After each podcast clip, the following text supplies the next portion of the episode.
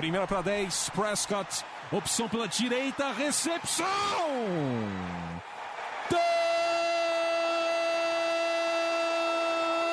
Touchdown! Bryce Butler! O Dallas Cowboys com uma sequência doutrinadora. Oito jardas, aí o Dez Bryant rasgando pela esquerda para entrar na endzone, touchdown! A linha ofensiva do Dallas Cowboys está humilhando. Entrega para o Elliott para endzone, touchdown!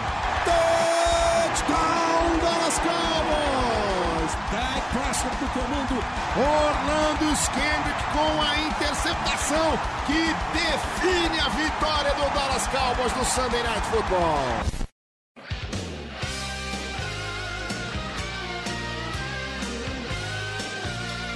Fala, torcedor do time da América, o time mais sofrido dos Estados Unidos, do Brasil, do mundo. Esse time que dá alegria, dá tristeza, mas dia sim, dia não, dia sim, dia também, né? A gente tá sempre aqui, sempre sofrendo junto. E aí, Diego, como é que tá o começo de off-season aí pra você? Tudo certo? Cara, tudo certo, mas com muita saudade do, do nosso time. Já revi umas duas vezes a fatídica partida e já chorei, já ri, já fiquei mal, já fiquei bem e agora vamos tocando a vida adiante, sempre pensando pro futuro. É, teve o Pro Bowl, né? Deu, deu pra matar a saudade do deck do Amari Cooper no Pro Bowl ou não? Olha, deu pra dar uns cinco tapas na televisão aí, um chute e. E no final, cuspir fogo. Foi, foi difícil, né? E o pior é que seria o primeiro jogo do, do Kellen Moore ali como coordenador ofensivo, chamando jogada. Aí o time da NFC não tem nem 200 jardas totais. É, é óbvio que não dá para ficar comparando, falando de, de Pro Bowl como se fosse uma coisa que fosse realmente impactar, mas que deu um pouco de medo, deu, né? Plat, a gente foi chacota mundial no esporte, a nossa comissão técnica. Chacota. É, até eu me lembro de alguns sites falando o que, que vocês queriam, é o Jason Garrett, o treinador, sem citar os demais. Eu, eu me tocou isso aí. Eu não vou, não vou mentir. Pois é, é aquela, aquela situação, é igual pré-temporada. Se o time perde, né? É questão, o time perdeu pré-temporada, é só pré-temporada, não tem problema, mas lá no fundo você ainda sente, cara, ainda mais mesmo sendo pré-temporada, ainda fica aquele gostinho de, putz, será que isso vai influenciar e tudo mais. Só que a gente tá conversando aqui, esqueci até de falar com o Vinícius. e aí, Vinícius, tudo certo? Tudo certo, tudo certo, Plat, Diego. Tamo aí, né? Essa seca de Cowboys. E diferente do Diego, não nem quis acompanhar essa peleja do Pro Bowl, mas pelo jeito não perdi nada. Ganhou, isso, exatamente, ganhou. tu ganhou, Vinícius. Pelo menos o Garrett pode bater palmas em Orlando, né, pô? Pois é, foi uma. Eu não ia falar nem que é uma coisa inédita na carreira dele, porque ele já foi técnico do Pro Bowl umas três vezes já. Porque o time chega no divisional, perde e ele acaba sendo cotado para ser a comissão técnica lá do Pro Bowl. É rir não, é rir pra não chorar, né? Porque. Porque é triste, né? A gente vê o time ali almejando beliscar uma coisinha a mais ali e aí não chega. Essa temporada é mais uma temporada assim. E pra, é, como tecnicamente ainda estamos na temporada de 2018, né? ainda falta o Super Bowl para acontecer. Mas e então a gente tá meio num limbo de notícia, né? Porque não tem muito que sair de notícia agora sobre o Cowboys. Porque tecnicamente ainda falta um mês aí, dois meses para free agency, um mês, um mês e pouquinho, um mês e uma semana. Então ainda tem muita coisa. Fevereiro é um mês bastante morto assim em relação à notícia, tem pouca coisa, pouca coisa do draft, né? O draft, as notícias do draft começam a acontecer lá mais pro fim de março ali que começa a bombar mesmo. E acho que é um bom momento pra gente recapitular a temporada, né, Diego? Acho que é o momento perfeito para isso. e, e, tentar projetar alguma coisa, né? Recapitular é sempre importante, até pra gente também ver onde errou e, e até pra ver se a nossa opinião é entre nós aqui é a mesma, entre a galera que tá ouvindo é a mesma. Eu acho que é bastante importante isso, até pra depois a galera escuta o que a gente diz, acha, zoa da gente, sei lá, alguma coisa assim. Falando em opinião diferente, né? Todo dia tá saindo o recap, né? Que é a nossa série de textos recapitulando a, a temporada de todos os jogadores do elenco, praticamente. E, e ao fim de todos os jogadores tem a nota final lá, né? E tem hora que, que é, vocês botam o voto e eu tenho que dar o meu voto de Minerva, porque eu sempre deixo o meu voto por último, porque ó, se, se todo mundo coloca ótimo no jogador, igual o DeMarcus Lawrence, por exemplo, ok, não tem o que discutir. Mas tem jogador, às vezes, ele tem lá três bons e três regular. O que, que eu coloco? E agora? Como é que eu vou ter que decidir aqui? Aí vocês ficam em cima do muro e eu tenho que mudar minha opinião às vezes para ficar, ó. Ou às vezes vocês colocam sete, é, seis ótimos num, num, num, jogador que eu vejo, pô, esse cara não, um cara não foi ótimo. Não merece unanimidade, não. Eu tenho que colocar um bom ali pra, pra dar uma mudada. É o que a gente faz, você falou, as opiniões são bem diferentes assim. Mas. Mas acho que vou começar por um. Por uma. É, vamos fazer um. Os prêmios. Plat, só uma coisa. Quer dizer que tu sacaneia nossos votos, é isso? Não, ó, eu não mudo o voto de vocês. O voto de vocês está, continua o mesmo. Mas, se vo... Mas às vezes vocês são seis. Dá três votos para cada opção e eu tenho que decidir o meu voto. Ou se vocês colocam seis bons num jogador só, aí eu falo, ó, é, eu não acho que esse jogador mereça sete bons, então eu coloco seis bons e um regular, entendeu? Mas ele continua, a nota final continua sendo bom, porque foi a maioria. Mas mudar eu não mudo não. Pode, pode acreditar.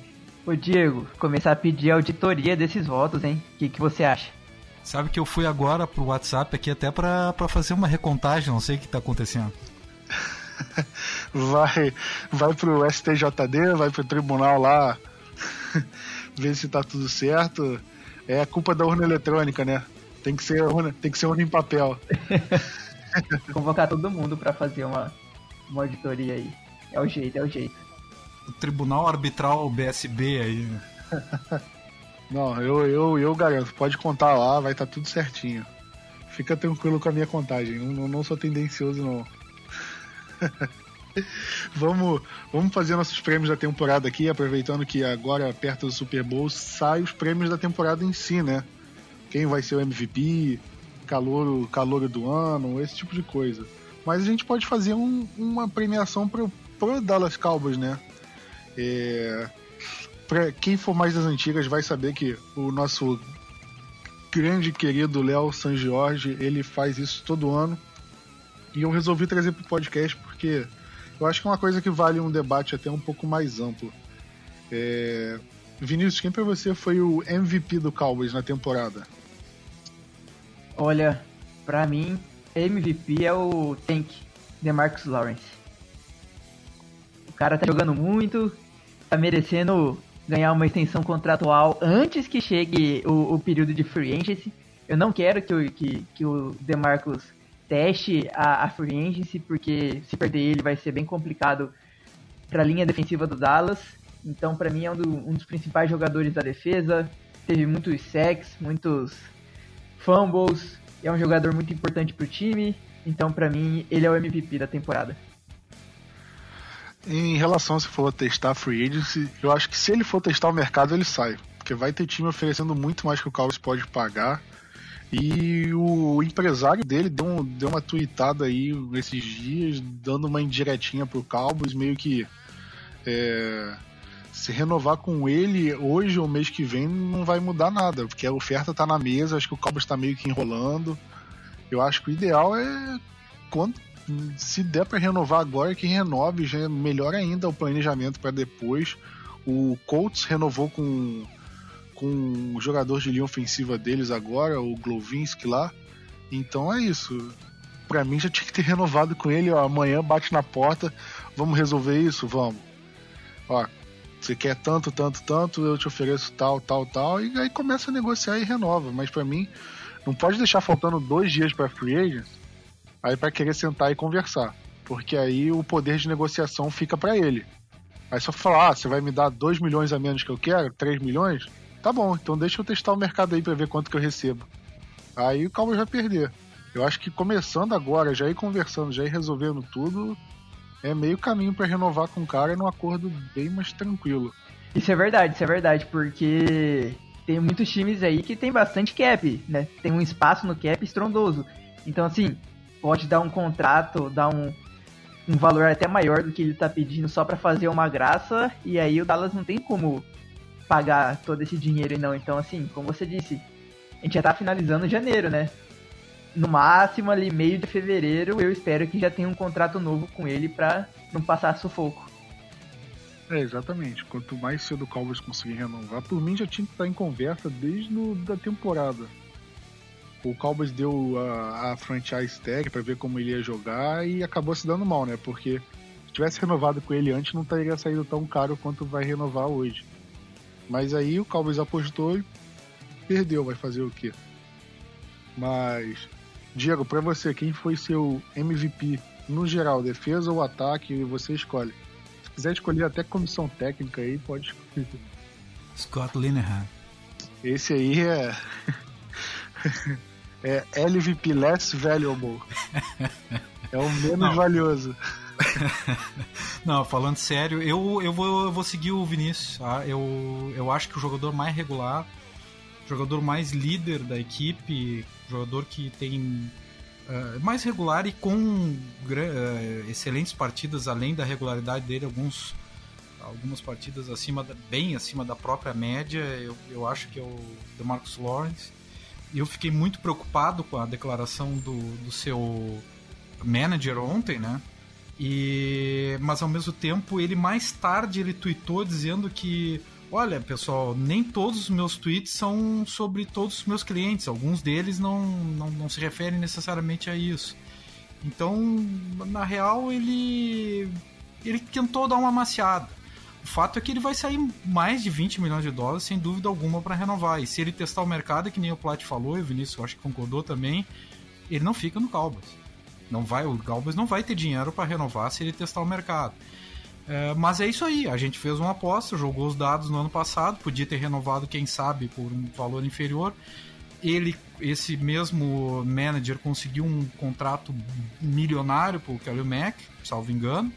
Então, vamos lá, vamos ter, vamos ter que tentar de tudo, mas eu, eu, eu considero ele o melhor. Fazendo uma ressalva, claro, que o Ezekiel Elliott fez uma temporada muito boa também, mas teve um ou outro jogo que ele foi abaixo. Por isso não leva o meu prêmio. O Zeke é, é o meu favorito. O Zeke era o meu MVP. Para mim, eu acho que é, na defesa tem muitos nomes ali que eu acho que, que seria um grande destaque junto com o DeMarcus Lawrence, com o próprio Van Der Esch, o Jalen Smith. É, o Xavier Woods foi bem, mas acho que fica um degrau abaixo. Mas eu acho que em relação à dominância, assim, no ataque, para mim foi o Zeke. Para mim foi ele que levou o ataque basicamente nas costas em quase todas as partidas ali. Uma ou outra que, que quando o ataque é, o ataque foi bem sem que o Zeke tivesse necessariamente é, tivesse jogado tão bem assim, mas para mim o, o meu MVP vai pro Zeke e ele é outro cotado para renovar já agora, né? Só que o Zeke é um que o Cowboys pode ter um pouco de mais de calma, o Cowboys pode ativar a opção do quinto ano de contrato. O Zeke é um mais tranquilo para renovar. Acho que a pressão nessa pré-temporada agora, nessa off-season, é pro DeMarcus Lawrence. E eu renovaria com a Mari Cooper já. E com e o deck, o deck eu renovaria no fim da outra temporada, no fim dessa temporada de 2019. Eu não renovaria com ele agora não. Mas vamos ver, vamos esperar o que o Cowboys faz. Tem muitos jogadores aí para renovar, tanto essa temporada quanto quanto na, na próxima. Então o Cowboys tem que ficar bastante de olho aí, porque a gente já teve muitos problemas de, de, de folha salarial, de estourar, de ter que dispensar jogador e ficar com dinheiro morto no, na folha por, por, por, ter dispensado. Então é muita coisa que o Cowboys tem que, tem que ficar de olho aí, principalmente nessa situação. É... Votos de MVP dados. Agora, melhor jogador ofensivo. O meu voto, vou começar por mim agora. O meu voto é o do Zeke de novo. Acho que não tem como. O cara é MVP, o cara vai ser o melhor jogador ofensivo. Para mim não tem como. É... Algum de vocês não votaria no Zeke? Ou ele é unanimidade? Pra mim, unanimidade. Se o se o Cooper viesse desde o começo do ano, poderia competir bem com o Zeke, mas como só veio depois da troca, pra mim o Elliott também é o é, jogador ofensivo do ano. Ah, não tem que dizer, né? Ezekiel Elliott, se, ele por pouco não leva o meu voto também para MVP geral. Ele é um jogador fantástico, teve de novo uma temporada fantástica. Como disse o Stephen Jones, ele deixou de lado os problemas extracampo e merece unanimidade entre nós, eu acho que unanimidade de todos os torcedores de Dallas. Cara, é uma das coisas que mais me impressiona no Zeke, além da habilidade dele de campo, recebendo passe, todas essas coisas, é que ele é um cara muito resistente, porque a posição de running back, a quantidade de lesão que a gente vê, o Todd Gurley tá lesionado desde o fim da temporada, ainda tá meio baleado até agora, tanto que o CJ Anderson assumiu aí, tá jogando mais snaps que ele mas a gente vê muita lesão em running back, justamente por ser uma posição que tem muito mais contato físico em relação às outras. E o Zeke não tem nenhuma lesão na carreira. Desde que entrou no Calvo, você lembra de alguma lesão? A gente vê ele, às vezes, saindo mancando de, um, de uma jogada ou outra, às vezes descansa um snapzinho aqui ou ali, mas ele nunca perdeu um, um jogo por lesão, uma sequência. Os únicos jogos que ele perdeu foi aquela suspensão dele que é pra lá de polêmica, né? Mas no geral, ele é um cara que, para a posição de running back, ele é um cara muito forte fisicamente. Ele não, não se machuca. Eu vou até bater na madeira aqui pra não agorar ele para as próximas temporadas. A boca maldita, hein, cara? Meu Deus. Eu tava ouvindo esse discurso, só tava pensando nisso. Tem que, por isso que eu esperei terminar a temporada. Você acha que eu ia falar no primeiro podcast da temporada? E não ia dar certo. Agora que já acabou, tem toda pré-off-season aí, tá, tá tranquilo. Se, segurar a zica até setembro aí, pelo amor de Deus, né? O que a gente vai ter de podcast gravado até lá? Espero que não zique, porque senão a gente já sabe quem que é a culpa, hein, Plat? Fica esperto, pô, fica esperto. fica tranquilo, fica tranquilo. Aqui Selo, selo anti-zica no meu comentário, hein? Fica tranquilo. Mas. Zica unanimidade. Eu falaria também do, do Zac Martin. Falaria do. Até do próprio deck, do Amari Cooper. Só que o deck oscilou muito. O Amari Cooper chegou no meio da temporada. Eu acho que o maior. E o jogador, o melhor jogador, acho difícil dar também para um jogador de linha ofensiva. Por mais que o Zac Martin seja é absurdo, eu acho que não, não tem como colocar ele acima do, do Zeke nessa temporada, não. É... Falamos do melhor jogador ofensivo, mas para vocês, quem foi o pior jogador do ataque? Agora vamos começar a polêmica. Esse eu não sei se vai ser unanimidade. É... Vinícius, quer começar? Vamos lá. É... Lael Collins. A gente esperava bastante do, dele, visto que ele jogou bons anos com, com a nossa tríplice linha ofensiva ali do, do Zal Pro. E esse ano que era necessário a ajuda dele, visto que o Tyron machucou, o Frederick fora por conta de doença, então ele poderia ser um pilar da nossa linha ofensiva ali e não ajudou em nada. Jogou muito mal e ele tem que ficar. Ele tem que ficar de olho, como a gente votou no, no recap, porque não sei, quando acabar o contrato dele, se ele estiver jogando mal, pode ser que ele vá pro olho da rua. Bom, o seu voto não é o mesmo que o meu. Já, já sabemos aqui que não tem unanimidade, pelo menos aqui. Vamos ver se o Diego vai votar no mesmo. Quem, quem você vota pro pior jogador ofensivo, Diego? Tem que ser titular? Qualquer um, qualquer um. Eu voto no nosso fullback, no Olawale. Eu, é esse mesmo. Eu, cara, eu não sei porque eu adquiri um ódio dele, assim, fui tomado de uma, uma sei lá, eu porque a gente sempre teve bons fullbacks. Eu me lembro de 2014, o. Ah, me faltou o nome. Ele fez um, um touchdown contra Tyler o. Klutz. Klutz. Ele fez um touchdown muito bom contra o, o Green Bay Packers na, na, na divisional daquela vez. A mesma jogada nós fizemos contra o Indianapolis Colts e o cara dropou. Ele foi um jogador que veio por troca por um, de um salário maior do que o anterior que a gente tinha e ele diminuiu a, a assim a, a posição, né? ele se tornou um jogador menos expressivo e fundamentalmente assim ó, é, além de não acrescentar nada e, de, de, decrescer é uma posição em aberto e o, e o, Dallas joga muito com o jogo corrido eu acho que ele foi extremamente decepcionante. Eu gostaria também de citar o Lance Lenoir mas aí é, também é, é, é, jogar um, um pobre coitado no mar vamos dizer assim. O Olawale ainda teve mais snaps e coisa e tal mas eu, eu não esse aí para mim era, era a primeira dispensa para o próximo ano. Exatamente, eu, eu tô contigo. O Lawali, para mim, é... Já, a começar pela troca, que como você falou, foi muito esquisita. A gente deu o nosso fullback, era o Keith Smith, que é um fullback mais jovem e melhor para mim. E ainda demos uma escolha de rodada, a gente deu uma escolha de quarta e recebemos a de quinta. Então a gente meio que desceu algumas posições ali no draft é, para pegar um fullback mais velho, pior e mais caro. É, para mim é inexplicável. E é um jogador que, como você falou, a gente usa muito aquela formação da goal line, né? Que são que fica todo mundo ali na linha ofensiva, acho que são mais a linha ofensiva inteira, uns dois, três Tyrants, sei lá. O Zeke, o Zeke e o, e o Olawale ali no backfield. E o Cowboys teve muito, muito, muitos fracassos nessa, nessa situação. É, aquela quarta descida contra o Rams que a gente não converteu foi nessa formação. A, a quarta descida de frente para a zone contra o Colts, que você logo depois dessa jogada do drop do, do Olawale teve essa formação e o Cowboys não conseguia correr. Aí, tudo, aí tem um problema da linha ofensiva, ok, mas o fullback também não está contribuindo. O fullback está tá devendo muito. E a gente vê outros fullbacks na liga é, jogando muito bem, participando do ataque, sendo envolvido. O Kyle Yusick do, do 49ers é um que está sempre envolvido. O, é, acho que é Anthony Sherman, alguma coisa Sherman do Kansas City Chiefs também é outro que é bastante envolvido.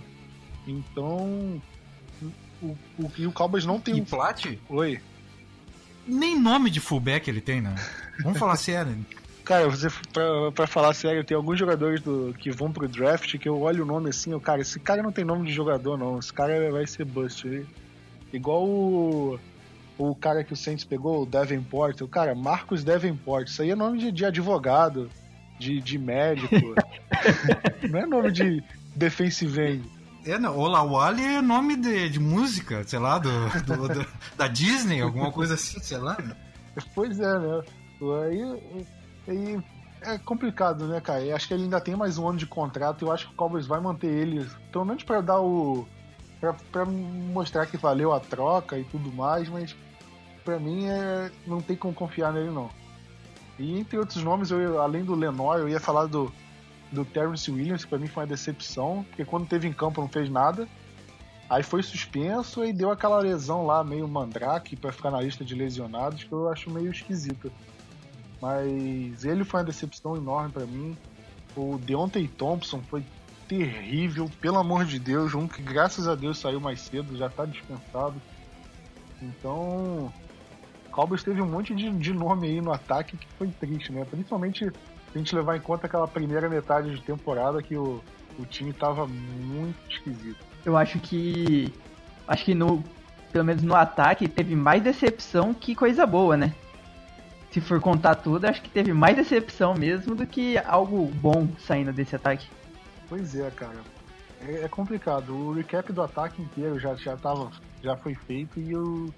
E quando eu estava escrevendo ponto positivo e ponto negativo, às vezes eu ficava, putz, cara.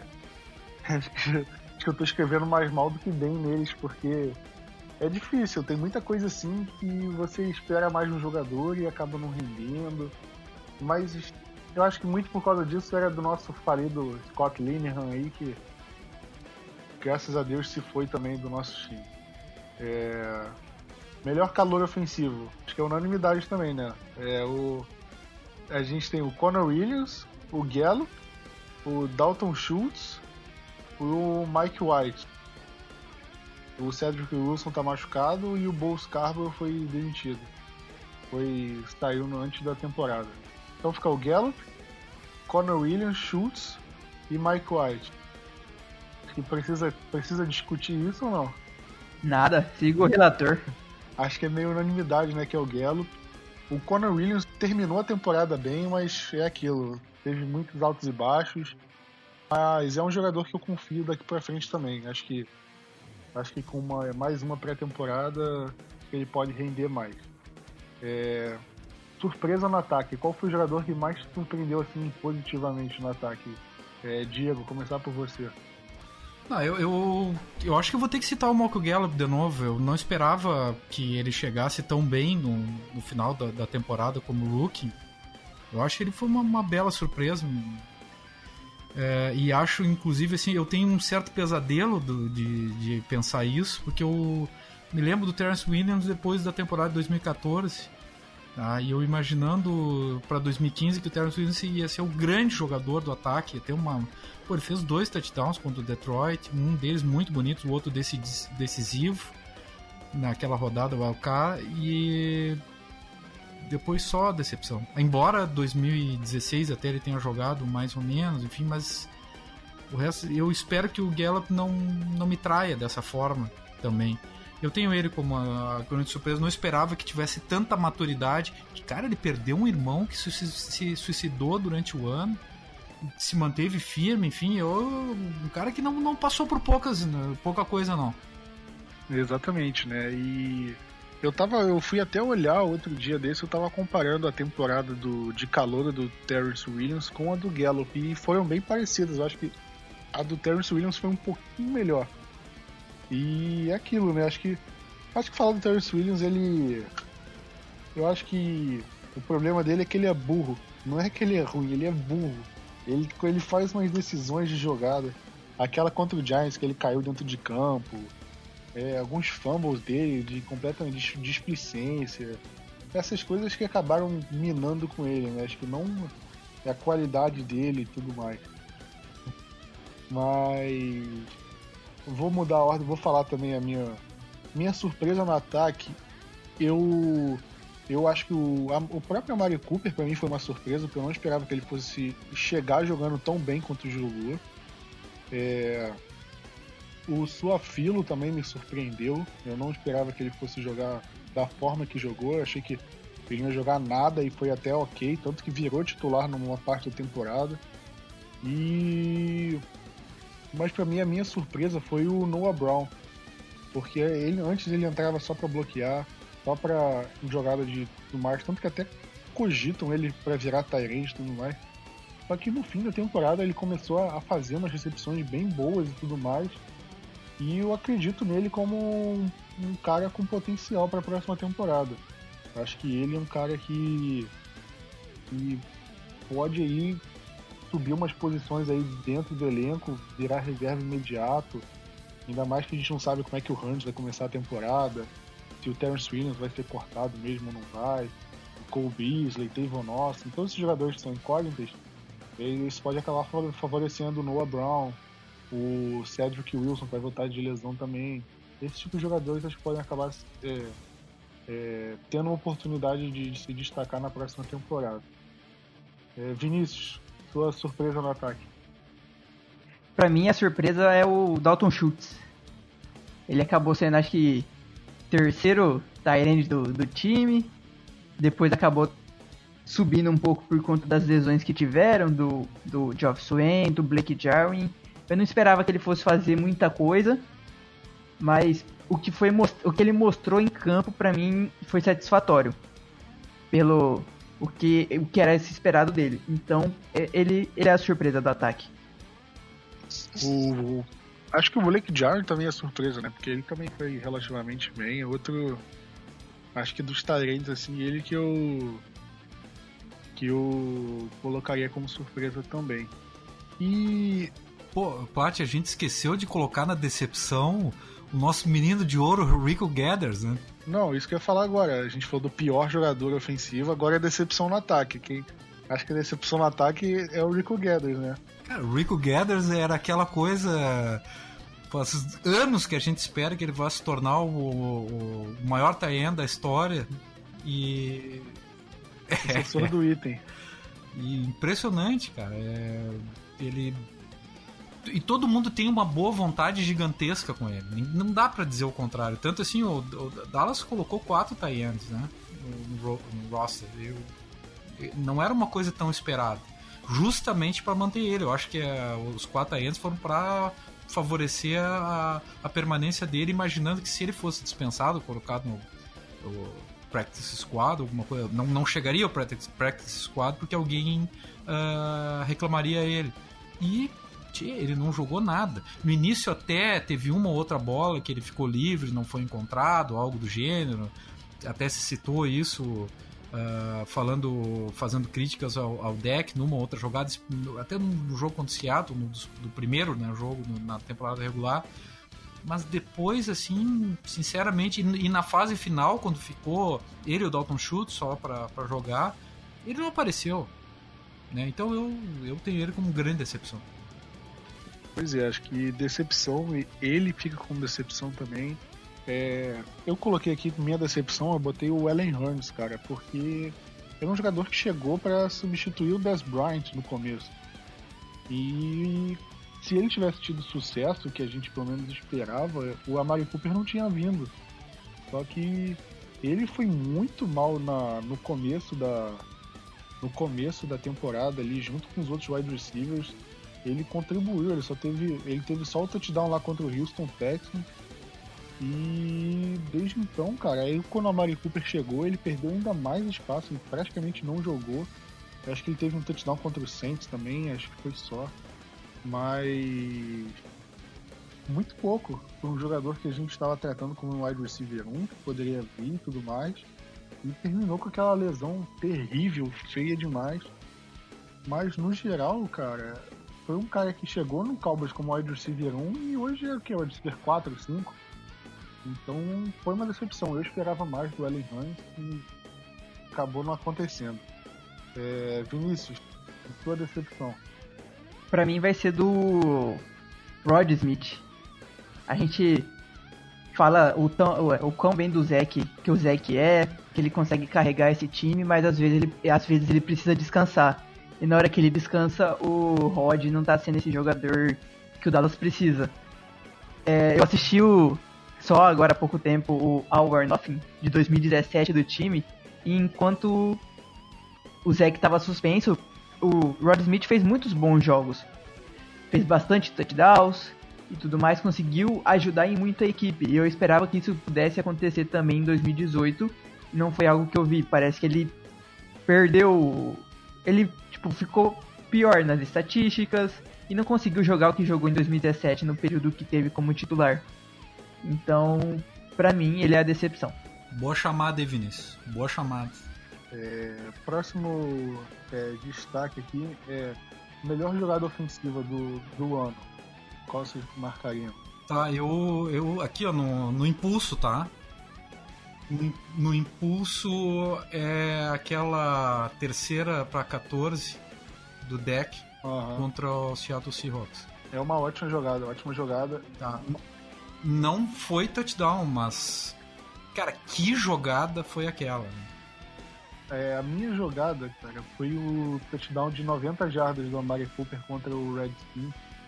Pra mim aquela jogada foi animal, porque foi um passe de 20, menos de 30 jardas ali, que o Cooper fez o passe no meio de três jogadores ali, conseguiu dobrar a esquina e chegou até em zona, uma jogada enorme. É, para mim, aquela foi a, foi a jogada ofensiva. Do, foi a melhor jogada ofensiva, mas ainda tem o, o touchdown do Cole Beasley, foi uma jogadaça. O, aquela jogada do Zeke pulando por cima do cara do Eagles em Filadélfia, também jogadaça. É, Vinícius, só escolhe uma aí, não tem muito o que falar não. Ah, eu acho que eu fico com o. com o Diego também, aquela jogada do, do deck que ele mostrou muita raça na jogada e é uma das melhores jogadas do ano, como a, que você disse do, do Cooper também, além das diversas conversões de terceira descida que o Cooper salvou o Dallas esse ano. Mas se for para uma que fica, vai ficar na memória de 2018 é a, a, a do deck. essa corrida que ele teve pro touchdown. A, a, do deck, inclusive, se a gente for pensar, é, uma, é a jogada clutch da partida, né? Ele, ele faz isso num play, no, nos playoffs, muda a, a situação completamente, porque era uma terceira para 14 que ia virar um, um field goal, né? Provavelmente, que estava todo mundo bem marcado. E ele consegue atravessar numa coragem absurda, assim, e. Cara, que jogada! Imagina estar tá no estádio nessa jogada, né? Cara, foi abaixo. E a gente que boa parte dizia que perderíamos pro Seattle Seahawks, para mim nós ganhamos naquela jogada. É, sem dúvida, sem dúvida. Se o Cowboys não convertesse ali, ia chutar um field goal e o Seahawks poderia é, empatar ou até virar o jogo, não sei como é que ficaria o placar. Mas era uma jogada bem. Foi uma jogada que matou o jogo, né? Então. Eu concordo com vocês, acho que. É, acho que não dá pra ter uma unanimidade, mas como eu falei, tem essa jogada, esse, alguns touchdowns da Mari Cooper, o touchdown da prorrogação, ou qualquer um dos outros touchdowns dele naquela partida, touchdowns dele contra o Redskins, é, o touchdown do Beasley contra o Giants. São vários, várias jogadas assim, independente de contexto, que foram excelente. Mas ao mesmo tempo teve as piores jogadas ofensivas, né? Teve, o Cowboys teve uma série de jogadas assim ofensivas terríveis, interceptação, fumble, é, várias jogadas aí que, que é, são de se esquecer. Possivelmente vocês nem devem lembrar de muitas aí. Eu vou começar falando pra, pra mim que a pior jogada ofensiva foi o foi aquele fumble do deck contra o Redskins que o o defensor pegou, foi no fumble dentro da linha de 5 jardas. É, o deck tinha um Gallup livre na esquerda, ele, ele demorou para fazer a progressão, a leitura das rotas, e acabou sofrendo o sec, fumble, e foi retornado para o zone. O Cowboys perdeu o jogo contra o Redskins em Washington lá, e poderia ter feito falta se, se o Alex Smith não tivesse machucado, eu acho que o Cowboys não teria ido para os playoffs, e essa jogada teria sido uma das responsáveis por isso. É, Vinícius, uma, uma jogada defensiva aí, a pior para você. Ofensiva, perdão. Ofensiva. Cara, eu fui lembrar de uma aqui que acabou custando um pouco o jogo que foi contra os Texans. Aquela corrida que era uma terceira para um do, do Zeke e ele não conseguiu ganhar nenhuma jarda na, quando a gente já estava no campo de ataque dos Texans e acabamos fazendo um punch e na, na próxima drive perdemos o jogo. Bom, Diego, qual foi sua pior jogada ofensiva na sua opinião? Eu, eu acho que foi aquele aquele touchdown que voltou do Ezekiel Elliott que ele pisou fora contra o Seahawks. Eu não, não sei, eu não gosto do Seahawks. Aquele, aquela jogada era uma jogada que ia nos recolocar na partida no início do ano. Uh, e, ela, essa jogada não só nos tirou da partida, como também tirou o Ezekiel Elliott da partida. Tanto que depois ele teve um fumble também muito ruim. E essa jogada foi uma das jogadas que ao, ao final uh, custou a partida, enfim. E, uh, e ele mesmo, o Ezekiel Elliott mesmo refere que aquela jogada, que aquele jogo foi na conta dele, por ele ter jogado muito mal. Eu, aquela jogada foi horrível. Eu vibrei, depois olhei. Foi uma jogada de um jogador relapso, coisa que ele não é. Então eu tenho essa como a pior jogada ofensiva do ano. Pois é, né? Acho que jogada ruim ofensiva não falta, ainda mais nesse ataque aí do Lilian. É difícil de escolher só uma, fica até difícil de lembrar também, porque foram muitas. É... Vamos passar para defesa então? Já falamos aí do, do ataque, de tudo do ataque. Agora, melhor jogador de defesa: é, DeMarcus Lawrence, Van Der Esch e Jalen Smith. Vai fugir, não vai fugir desses três, né? Eu acredito. Ou, ou vocês votariam algum, alguém além desses três, na, pelo menos pros indicados? Não, são eles, né? Os demais tiveram mais oscilação que eles. É, também fico, fico entre os três. Agora, quem outros três vocês votam? É, é difícil. Vocês votaram pro DeMarcus Lawrence de MVP defensivo, então pela lógica vocês continuariam votando nele ou vocês botariam, dariam esse prêmio para outra? Eu tem que tem que contemplar mais de um jogador, pô. Já dei o MVP do time inteiro pro, pro Lawrence, Então eu dou defensivo, melhor jogador defensivo pro Smith.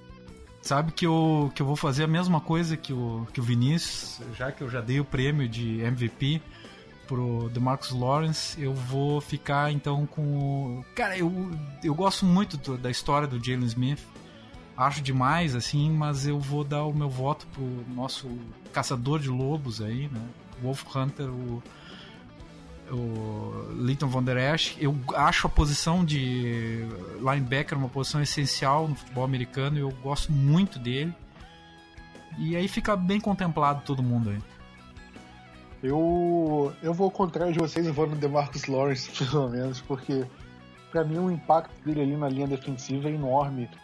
É a forma como a defesa tem que, tem que mudar o esquema deles para marcar o DeMarcus Lawrence, isso favorece, acho que isso traz um impacto muito maior do que os outros jogadores de defesa, mas não, não tem, teria problema nenhum em votar no Van Der Esch, no Jalen Smith. Eu acho que todos eles foram é, importantes praticamente da mesma maneira. Eu vou no DeMarcus Lawrence por um preciosismo aí um pouquinho a mais.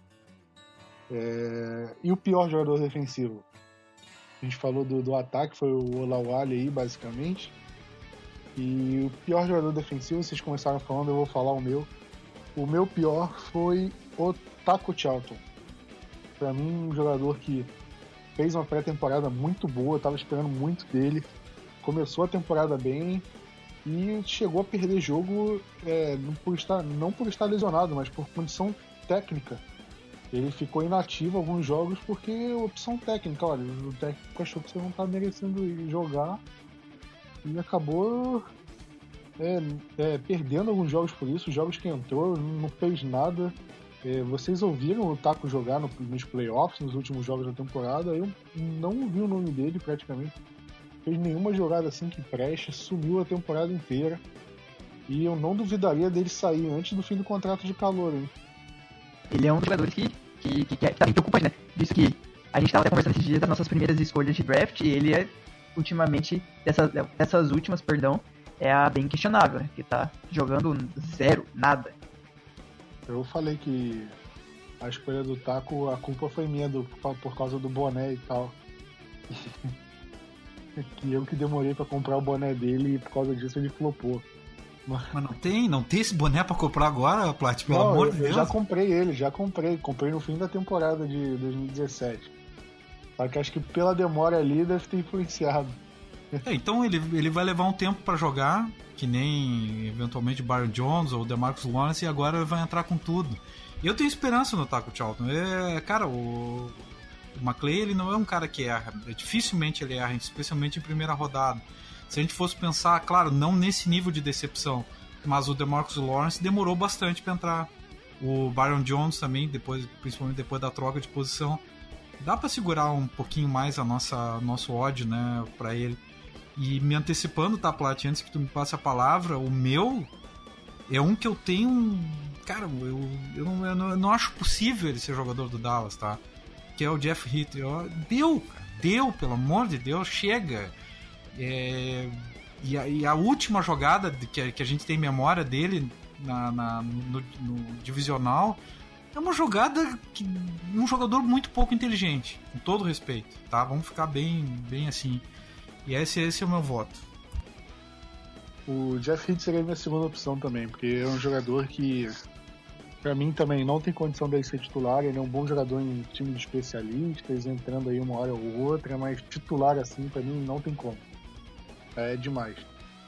E acho que o Cowboys acaba. É, a diferença do Cowboys de ir para a final de conferência ou não, eu acho que passa é, por ter o Jeff Hicks na posição dele, porque um jogador ali um pouco melhor que ele e tal poderia ter garantido a gente é, tipo, alguns jogos a mais na temporada regular, alguns também não, mas é, umas situações muito mais favoráveis para o Cowboys ao longo da temporada do que o que o Cowboys teve com o Rio. É... E, e, e Plat, assim, é muito difícil nós pensarmos em grandes defesas, defesas históricas, sem um grande safety. Exatamente, exatamente. Até o próprio Cowboys da década de 90. É, todas as dinastias aí você pode ver, vai ter um cara da secundária ali falando, ó, esse cara é, é hall da fama ou é no mínimo top 10 da posição. E o Cowboys hoje não tem ninguém na secundária que é top 10 na posição. O Byron Jones esse ano que começou a se discutir ou não, mas não é aquele cara inquestionável, até porque ele teve uma queda de produção aí no fim da temporada e tudo mais. É, Vinícius, é, Taco ou Jeff Heaton, ou você tem uma terceira opção aí? Cara, eu vou ficar com o Taco. Escolha de primeira rodada não, não, não pode jogar quase nenhum snap pelo time, como ele tá sendo, tipo, ser sacado do time, ficar na lista de nativos, não por lesão, mas por opção técnica. E o cara, poxa, ele foi primeira rodada, a gente imagina que, que ele vai ser, sei lá, o próximo Air, ou, ou che chegar e conseguir um nível do DeMarcus Lawrence, por que não? E a gente, eu, eu pelo menos esperava muito dele, e ele não, não tá mostrando nada disso que eu, do que eu esperava, então para mim ele é o destaque negativo. O que me dói também no taco é ver o TJ Watts também, que saiu logo depois dele, indo muito melhor que ele também. Aí o pessoal reclama, ah, o TJ Watts na, no Cowboys talvez não fosse dar certo e blá blá blá, mas, cara, quando o jogador é bom, ele, ele joga, independente de formação 3-4, 4-3, ele joga do mesmo jeito. Eu acho que você tem que pegar o melhor jogador para trabalhar em cima e Cowboys acabou tomando a decisão errada, na minha opinião, naquele draft.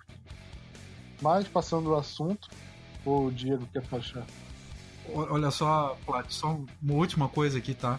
Só para lembrar, já que a gente falou na posição de safety, no, eu, eu, o nosso o, último safety campeão por Dallas foi Darren Woodson, que é um dos jogadores preferidos de boa parte das pessoas, jogador histórico. Não dá para ganhar com o Jeff Heath, pelo amor de Deus, botem um cara lá, né? Pois é, cara. O... Eu gostava muito do Barry Church, pra ser bem sincero. Para mim, o Church jogando na temporada 2014, 15, 16, eu gostei muito do Barry Church. Pra mim, eu fiquei até triste por ele ter saído. Mas e agora ele foi dispensado. Eu torci muito para ele voltar. O Cowboys não trouxe ele de volta, pelo menos não por enquanto, né? Mas pra mim era um bom safety que o Cowboys revelou e o Cowboys trocou ele para ficar com o Jeff Hitch. Pra mim foi uma decisão errada por mais que tenha sido mais barata, para mim foi uma decisão errada, mas enfim. Vamos ver o que, que o time faz na posição aí nessa off-season. É, melhor calor defensivo, acho que também não tem discussão, né? Tem o Van Der Esch, o Dorance Armstrong, Chris Covington. Acho que só, né? Eu vou dar as opções aqui. Tem o Van Der Ersch, tem o Van Der Ersch e tem o Van Der Ersch, pô. Qual que você quer? É, exatamente.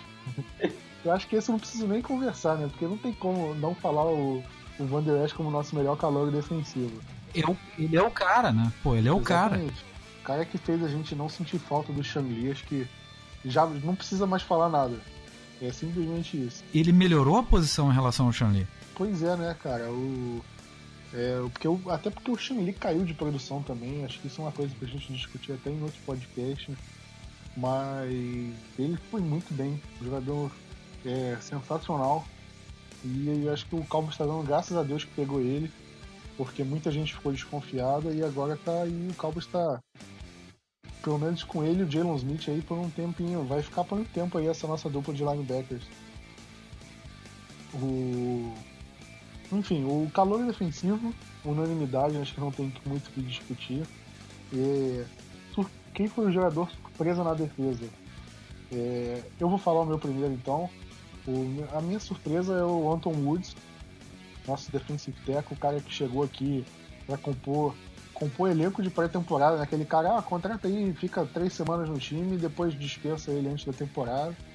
Mas ele chegou na, na pré-temporada dando calor pro Frederick antes do Frederick sentir a lesão, a, a síndrome dele e tudo mais, ele já estava dando trabalho para nossa linha ofensiva titular.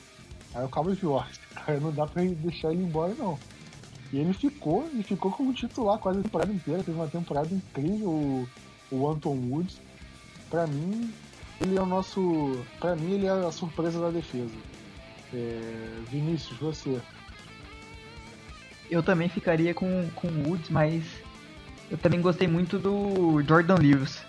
Ele ali joga quase só de níquel nas formações time, né? Ele sempre é o reserva do, na posição de corner, mas quando entrou, entrou bem, fez algumas. teve interceptação importante em, em algum jogo por aí, que eu não vou lembrar qual de cabeça, mas Giants. ele foi uma, uma, uma, boa surpresa.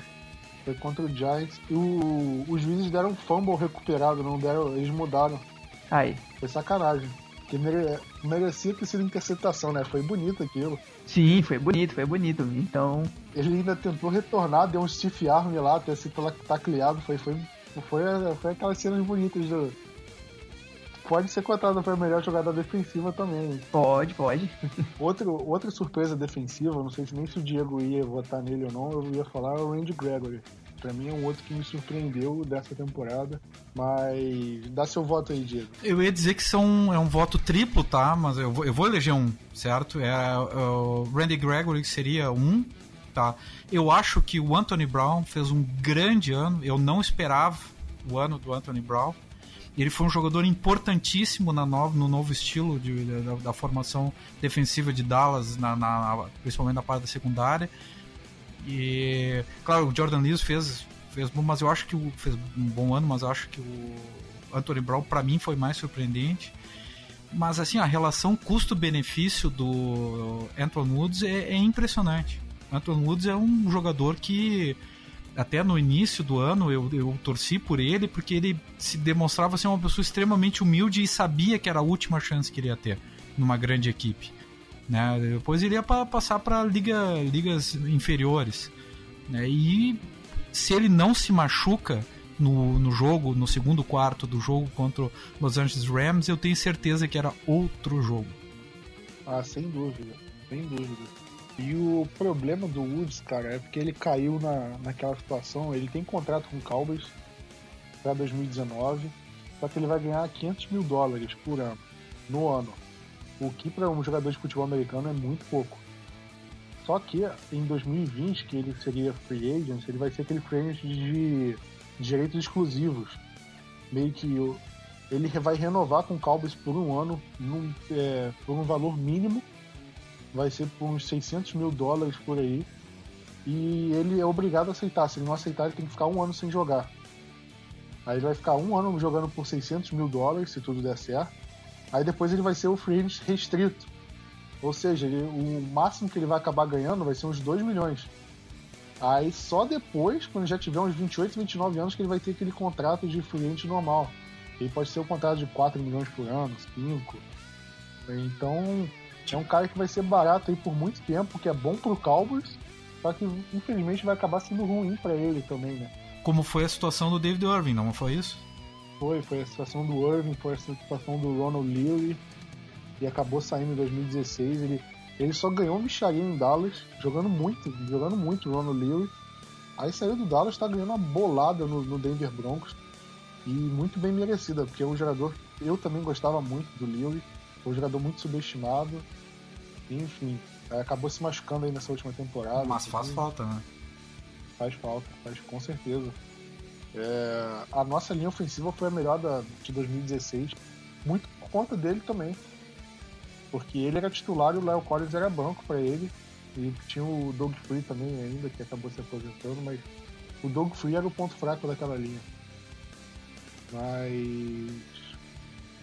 Surpresa na, defesa, falamos. Decepção na defesa. É... Falei do Taco como o pior jogador.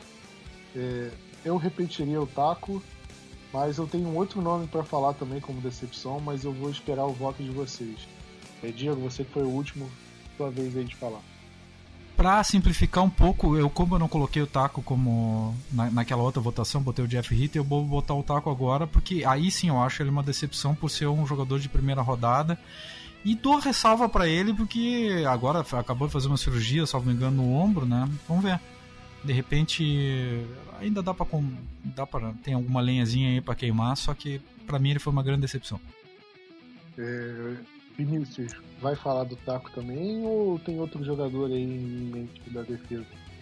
Eu não sei se, se, se dá para valer o David Irving como decepção. Era, era esse o meu voto. Oi? Ele era o meu voto. Então, acho que o que ele jogou em 2007 Em 2018 a gente imaginou que ele ia ser um monstro no, nessa linha defensiva de Dallas. A dupla ele e DeMarcus Lawrence ia ser para apavorar qualquer linha ofensiva da NFL. E por muitos problemas pessoais, teve poucos problemas físicos, né? Ele ficou fora muitas semanas aí no, no final da, no fim da temporada, mas a gente sabe que foi muito por algum outro problema pessoal ou dele com alguém da staff e não era muito esse problema físico que, que davam esse migué não. E infelizmente é um jogador que se continuar assim nunca mais volta para NFL e ele tinha tudo para ser um, um, um, jogador muito valioso para nossa defesa. Exatamente, esse, ele seria meu voto porque é aquele cara que dentro de campo é um animal, o cara é excelente. Eu gosto, gosto mais dele dentro de campo até mais do que o Lawrence. Só que é um cara que não tem como confiar, cara. Não, você não vai dar um contrato de 4 anos pro David Irving, falando que ele pode ficar um ano parado igual desse jeito. E o Cowboys falou da lesão no tornozelo, ele ficou lesionado com a lesão no tornozelo a temporada inteira. Só que ele não treinou a temporada inteira, não é, ficou meses é, sem aparecer no, no, no, centro de treinamento. Ele foi suspenso, é, dois, é o segundo ano seguido que ele perdeu os primeiros jogos da temporada por estar suspenso. Então, cara, é igual o Rolando McLean. Quando quer jogar, o cara é um animal. Mas ele tá cheio de problemas além disso. Então acho que isso pesa. E eu duvido que algum time dê mais de um ano de contrato para ele. Vai dar um ano de contrato, contrato ok, ver como ele vai sair. Depois disso, é... aí sim, se ele se comportar bem, se ficar na linha, aí sim, aí Cowboys ou até outro time daria um contrato mais longo. Mas eu até, viu, Plat? Eu até achei que tivesse a cláusula rolando McLean, porque tem um artigo aí lá no, no nosso site que tu não pode votar para grande decepção nos jogadores que nem aparecem para treinar. Né? É, mas aí eu, eu achei que essa cláusula valesse para ele também. é, é o troféu rolando McLean, né? Com certeza. O McLean já inaugurou esse troféu. pois é. Mas para mim ele foi a decepção. E não, é, se não pudesse contar ele, eu falaria do Taco, porque também é outro jogador decepcionou. E não acho que vai voltar. Acho muito difícil que ele me surpreenda daqui para frente. É... Melhor jogada defensiva, passando aqui dos jogadores. É, como vou deixar vocês pensarem um pouco, é, tem aquela, aquele tackle do, do Van Der Esch contra o Eagles. Teve aquela, aquela jogada de quarta descida contra os Saints que o Cowboys conseguiu parar, a interceptação do Jordan Lewis em cima do Drew Brees, é, alguma interceptação do Van Der Esch pode escolher, fumble retornado do Jalen Smith. É, agora aí fica de vocês, né? A, a, minha pior, a minha melhor jogada defensiva foi aquele tackle do, do Van Der Esch contra o acho que foi Darren Sproles. Uma jogada muito parecida com a que o Sean Lee teve em 2016, 2016 contra o mesmo Eagles, só que dessa vez em Dallas, impediu o Eagles de avançar, de, de meio que matar o jogo e com e com o Van Der Esch foi mais ou menos a mesma coisa. Então, para mim essa foi a jogada mais bonita assim esteticamente, não que tenha sido a mais importante. É, Diego, você tem uma uma jogada em mente aí?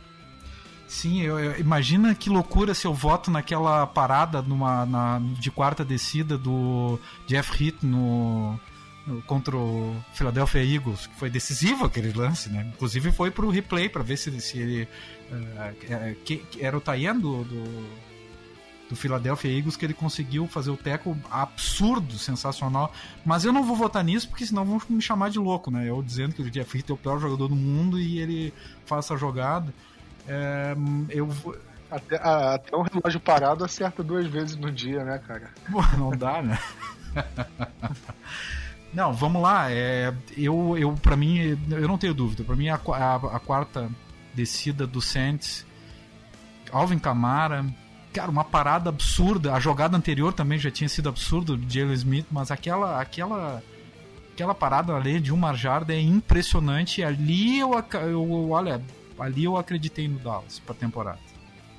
E poderia citar também o Anton Woods naquela para perda de jardas no, nos playoffs, que foi sensacional também, mas eu fico com a, com a, com a jogada que teve a participação de vários jogadores, dentre eles um dos, um dos, um, um dos principais, o próprio DeMarcus Lawrence. Foi grande jogada. Essa é a jogada defensiva do ano. É, Vinícius, tem alguma em mente ou quer, quer alguma dica? Cara, eu ia falar aquela jogada do Jalen Smith. Acho que foi fumble recuperado pra touchdown, só que agora eu não tô lembrando se, se acabou sendo touchdown ou não. Vocês me ajudem aí a recordar. Foi touchdown, né? Teve um fumble dele pra touchdown. É, então. Eu só, eu só queria confirmar, porque eu, eu lembro dessa jogada, mas eu não, não tava. Eu acho que foi o Gregory que forçou o fumble, aí o Jalen Smith recuperou e retornou. Isso, isso aí mesmo. Então, pra mim a melhor jogada defensiva, por conta de toda a história do, do Smith, eu, eu vou dar esse voto pra ele. Merecido também. Foi um. Nossa defesa teve muitas jogadas aí importantes ao longo da, da temporada. Não jogadas assim bonitas esteticamente, mas importantes. O Cowboys parou muitas defesas aí em quarta descida. É, Jalen Smith, Van Der Esch. O Cowboys conseguiu forçar mais turnovers também ao longo da temporada, que era uma coisa que o Cowboys estava devendo nas últimas temporadas e conseguiu é, passar por isso aí nessa, nessa, nesse último ano. E nada mais justo que falar de um turnover aí também no, entre os melhores. É, nós falamos da melhor jogada defensiva, aí tem também a pior, né? É, Vinícius, quer, quer que eu dê dica agora ou você já, já pensou no pulo aí? Cara, eu, eu, eu, tive que sair procurando aqui enquanto a gente vai conversando, enquanto vocês vão falando, eu fui, eu fui, eu fui caçando alguma aqui, e uma que me deu um pouquinho de raiva foi contra o jogo do, dos Titans, que aquele jogo, o, tanto o Lewis como o Derrick Henry jogaram muito bem. Tem um, que era uma segunda para 13, foi, foi, até procurar aqui, que ainda era na, no, no campo de defesa do, do, dos Titans, o passe longo do Mariota, não foi? Não. Foi é, na verdade é o passe curto do Mariota pro Lewis, só que ele conseguiu 37 jardas. Ah, sim, sim. E aí a gente ainda teve falta. Surreal. Aquele jogo foi surreal. O Byron Jones ainda teve, ainda sofreu falta por uso ilegal de mãos e tudo mais. Tipo, a nossa defesa não, naquela jogada ali parece que dormiu de uma forma impressionante. Todo mundo, ninguém conseguiu encostar no, no direito no, no Lewis. Só o cara que o Diego mais gosta, e chegou lá e o teco nele. Olha, é... eu ia falar a minha jogada. É, você pega o jogo contra o Rams, no jogo de playoffs, bota ele pra, pra rodar. É, qualquer corrida do CJ Anderson, escolhe qualquer uma ali e coloca. Essa é a pior. Porque o Cowboys só cedeu corrida nojenta pro CJ Anderson. Aquelas corridas que ele completamente livre, um cara de com 200 quilos correndo daquele jeito para mim foi vergonhoso. Eu escolheria qualquer uma delas, mas por ter sido na minha frente ao vivo, vou escolher aquela jogada do, do DeAndre Hopkins no, no, na prorrogação. Foi meu primeiro jogo contra o do Cowboys ao vivo, foi lá em Houston, foi esse. Aí o Deshaun Watson acha um passe longo pro, pro DeAndre Hopkins, que não só fez o que conseguiu aquela recepção longa, como ainda correu umas 30 jardas e matou o jogo. E por ter sido ao vivo meu primeiro jogo, eu coloco essa como a minha decepção. Mas qualquer corrida ali do, do jogo contra o Rams também valeria. É, Diego, vai, vai fugir um pouco disso ou não? Se a gente pegar o jogo contra o Rams e o jogo contra o Colts, tem muita jogada é, que, que pode ser geral. Eu acho que pode, poderia entrar nesse, nesse quadro. A, a, o touchdown do Todd Gurley é, é lamentável, né? Mas eu vou ficar com uma jogada que me decepcionou pelo nível do jogador, que eu acho que ele foi relapso. Ela é duvidosa, enfim, mas que foi a falta pra, na, na que, no, que ocasionou uma descida automática do Byron Jones. Que para mim aquela jogada ali foi um. Sedimentou o fim da, da, do meu sonho de ver o, o Cowboys no Super Bowl desse ano. Pois é, outra jogada que doeu, doeu na alma. Aquela falta lá. Ainda foi no meio do jogo, mas foi uma jogada que. É. Banho de água fria, não foi nem um balde, foi um banho de água fria na gente. Foi realmente bem. bem complicado. É, fechamos ataque, fechamos defesa. E por que não falar dos nossos queridos técnicos, nossa comissão técnica, é, tão pouco criticadas, só elogios né, para nossa comissão técnica esse ano. Não, não criticamos nada. Se você ouviu o começo do podcast e ouviu críticas, ouve de novo, porque aqui a gente não critica a comissão técnica. É, coordenador ofensivo, Linehan, você já ouviu a gente criticar? Não, nunca, nunca critiquei o Linehan. Mas é, o melhor técnico, melhor técnico da comissão técnica para vocês, é, Diego. É unanimidade também ou não? Eu acho que é. Vamos, vamos esperar o Diego soltar o nome aí pra ver se é unanimidade. Não, então fale primeiro aí, pô. Vamos deixar mal aqui. Nosso técnico de secundária, né? Sim, ele mesmo. Ah, é verdade.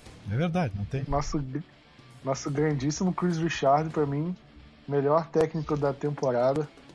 Cara que mudou nossa defesa, né? Por mais que a defesa do Marinelli sempre, sempre foi, no mínimo, ok para boa, ele colocou a nossa defesa, nossa secundária, em outro patamar, né? Não tem que discutir. É... Ele é unanimidade. Acho que esse voto é, é um dos mais fáceis aí.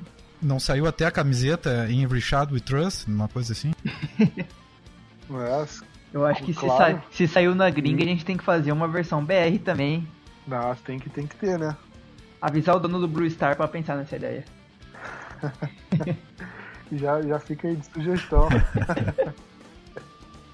é. Mas vamos pro melhor técnico ofensivo. Do lado do ataque. A gente falou do Char, melhor técnico em geral. Nosso MVP da comissão técnica, Char nosso melhor técnico ofensivo. É, vale técnico de posição também, não tô falando só do Garrett ou Linehan, não.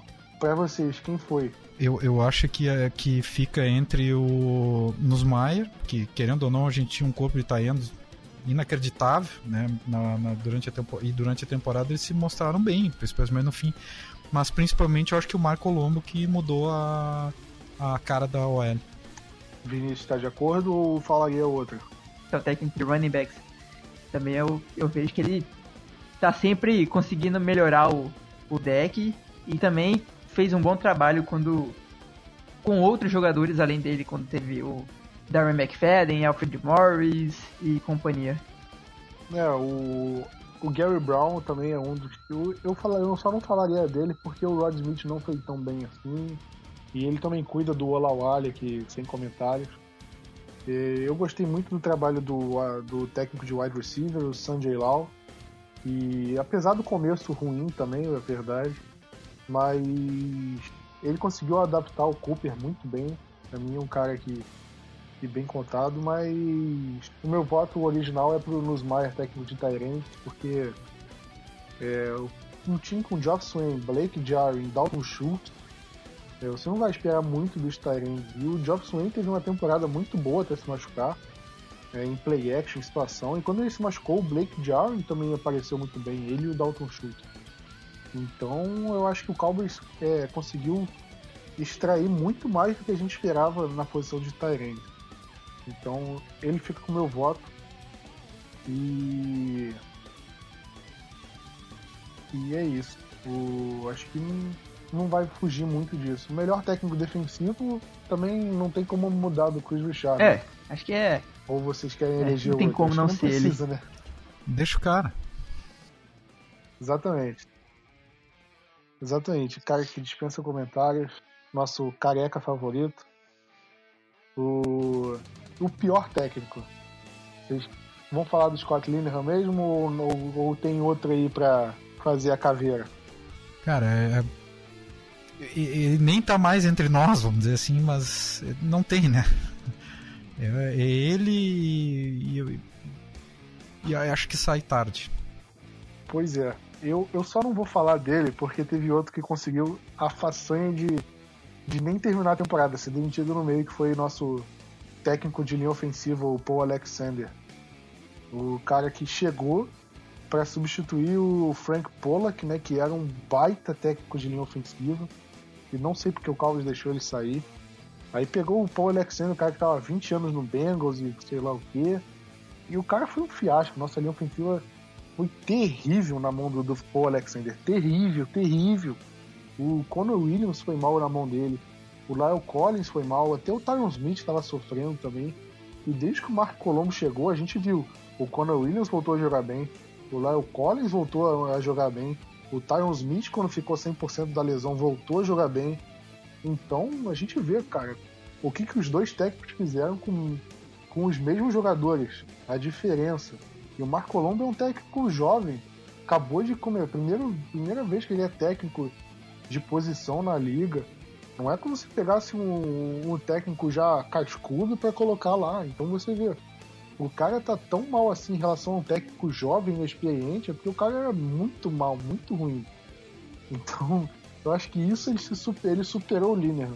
Pra esse é, é, esse é o meu motivo para colocar ele acima do Linehan, mas não tem como discordar se for falar o Linehan, né, Vinícius? É, cara, o, os dois foram, foram muito mal, né? O Alexander, eu quando ele foi contratado, fui procurar um pouco sobre ele e é um técnico que era é até respeitado. Só que ele chegou em Dallas querendo mudar algumas coisas, colocar o estilo dele de de como de como a galera tem que bloquear e pô, eu sei que eu sei que o técnico tem um estilo dele, mas se os caras já foram ao pros diversos anos, os tipo os nossos três principais, né, pilares da linha ofensiva. Caras jogam o fino sempre. Não precisa mudar. Não tinha o porquê fazer uma mudança desse jeito e o desempenho dela mostrou que que, que foi que foi errado essa foi errado ter feito isso e, de, e acabou custando a cabeça dele, né? Ainda bem que custou e o Mark Colombo subiu e tá mostrando ser um bom técnico pra gente. É, exatamente. É, tem a, a, aquela famosa expressão, não precisa reinventar a roda.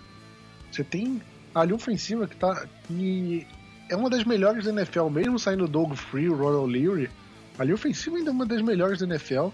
E ainda tinha uma chegada de um jogador de segunda rodada ali, que foi cotado para a primeira rodada, inclusive, o Conor Williams. Era basicamente você chegar e falar: faz, faz o que vocês sempre fazem aí que vai dar certo. Não tinha que mudar muito ali, né? É, era basicamente manter o que estava fazendo e deixar os caras. É, né, Diego? Não, sem dúvida. Eu só queria citar mais uma pessoa que, que eu acho que também merece ser, ser, ser que, era, que foi lamentável, que era o, o assistente técnico do Special Teams, o Doug Coleman, que o Special Teams teve um, uma, uma, queda de rendimento bastante grande nesse ano. É, a gente teve uma, uma média de retorno tá, abaixo do nível do, das 25 jardas, que era o mínimo, né? Então é.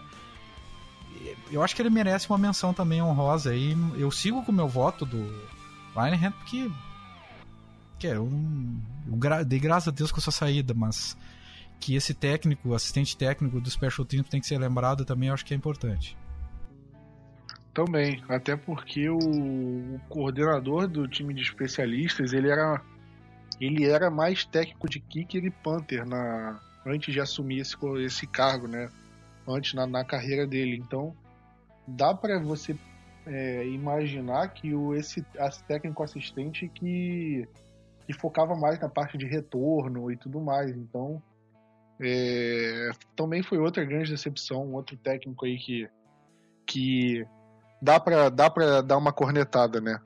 E e ainda tem, ainda tem um Garrett, né? A gente, não, a gente não falou nada do Garrett, mas esses foram muito mais decepções que ele, né, Vinícius? Sim, sim, também teve isso. E o, o Diego citou o Doug Coleman.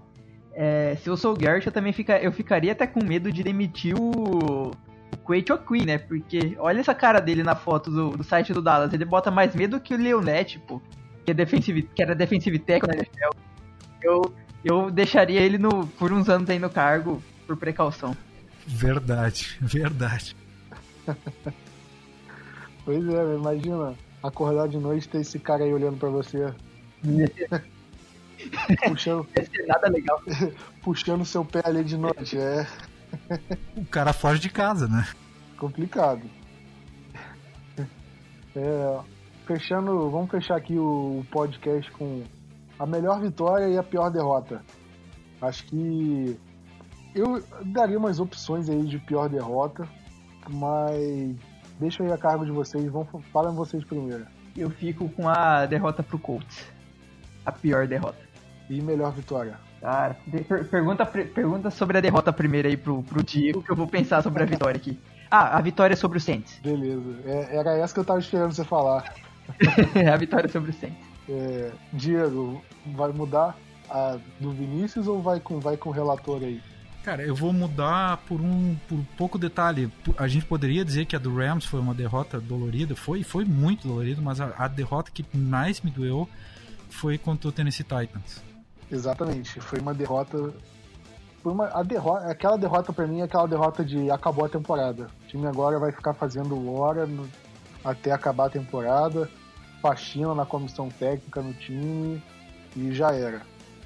E acabou dando tudo dando tudo errado para esse esquema, deu tudo certo pra gente, deu tudo certo e o Cowboys acabou sendo feliz. E Diego, como, como vota deputado para melhor vitória?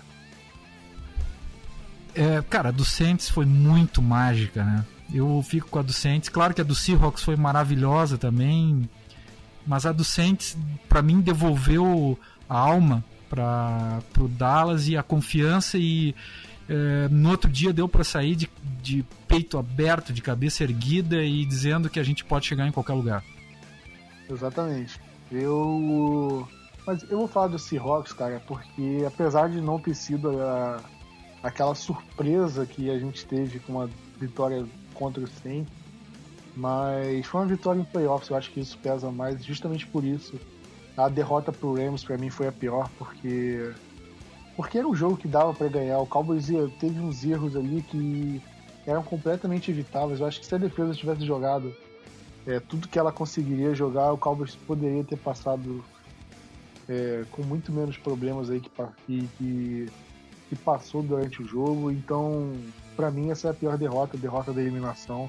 Apesar de que a do Titans doeu muito, a derrota contra o, o Redskins em Washington, fiquei muito mal também por causa daquela derrota.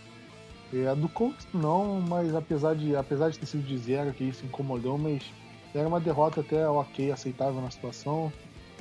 Mas para mim a pior é a do Rams, porque foi a derrota que eliminou a gente. E é isso, né? Acabamos aí nosso nossa nossa premiação aí do, da temporada de 2018. É, quem for ouvinte pode pode deixar seus votos aí nos comentários, pode mandar manda manda aí no, no Instagram, no direct do Instagram lá do arroba Bluestar Brasil, em todas as redes sociais é Bluestar Brasil, Facebook, Twitter, Instagram. É, manda pra gente lá por mensagem, direct, é, DM no Twitter, qualquer coisa, manda seus votos aí. É, a gente vai a gente pode discutir é, se a gente esqueceu de alguma coisa, ou se tem outra coisa para acrescentar também que a gente poderia ter dito. Se vocês quiserem falar, podem mandar mensagem pra gente. É... Vinícius, vai torcer para quem no Super Bowl? Cara, eu. É um Super Bowl difícil para escolher a torcida, né? Mas. É, serve como consolo a gente perder pro. Se o Rams for campeão, a gente serve como consolo falar, ah, a gente foi eliminado pelo campeão, ou pra você não tem diferença isso? Não, pra mim não tem diferença não. eu acho que. É porque tem, é que tem que torce pro Cowboys que vai torcer pro Rams por causa disso, pra falar, ah, pelo menos eu perdi, fui eliminado por, pelo campeão. Não foi por qualquer time ruinzinho. Mas eu não sei se pra mim isso vale muito não. Não, é... Assim, quem tem, quem tem essa posição eu acho totalmente válida. Mas assim, por conta de toda a história, mesmo ele sendo uma, uma citação em Star Wars, mesmo pra, pra mim ele sendo o Império do Mal, né? Ele o, é um Darth Vader da vida, mas ainda vou torcer pro Patriots, mesmo assim. Eu eu não consigo torcer pro Patriots pro. O Tom Brady é o Darth Vader, né? O Belichick é o Palpatine. Isso! Exatamente isso. É o Palpatine. Total, cara, total. Tem, umas fotos do Belichick com capuz que fica até parecido com o Palpatine. É bem, é bem Império do Mal Patriots.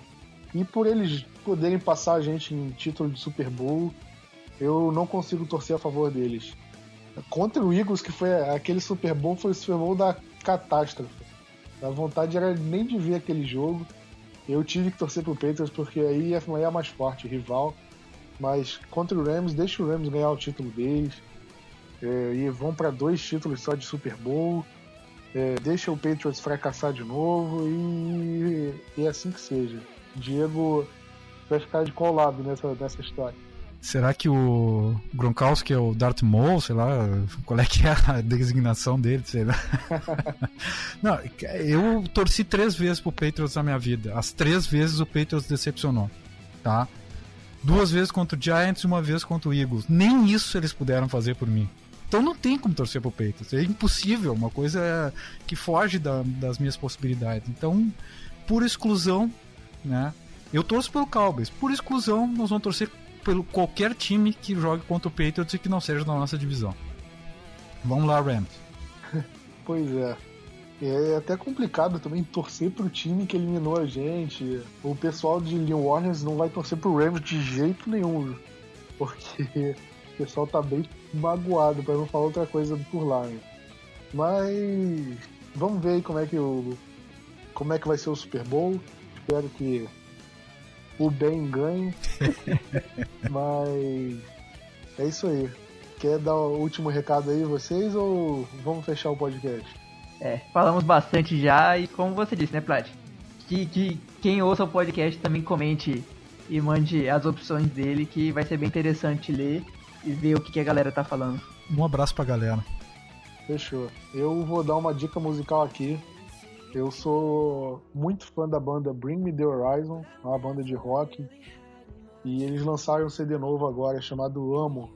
E o verbo de amar, amo, A-M-O. Então, quem quiser minha dica, escuta esse álbum, o álbum tá incrível. Eu tô ouvindo ele a semana inteira, parei de ouvir para gravar o podcast. Acabando o podcast, vou voltar a ouvir ele de novo. então, fica a minha dica aí. Se vocês gostarem da dica, comenta também que eu mando mais dicas nos próximos podcasts. Hein? então é isso aí, galera. Vamos ficando por aqui. O podcast não vai parar nessa off-season. Ainda tem muito debate de free agents, é, sobre draft, é, sobre tudo. Porque, querendo ou não, tem assunto do Cowboys o ano todo, né? Então é isso aí, vamos que vamos. E até a próxima, galera. Valeu!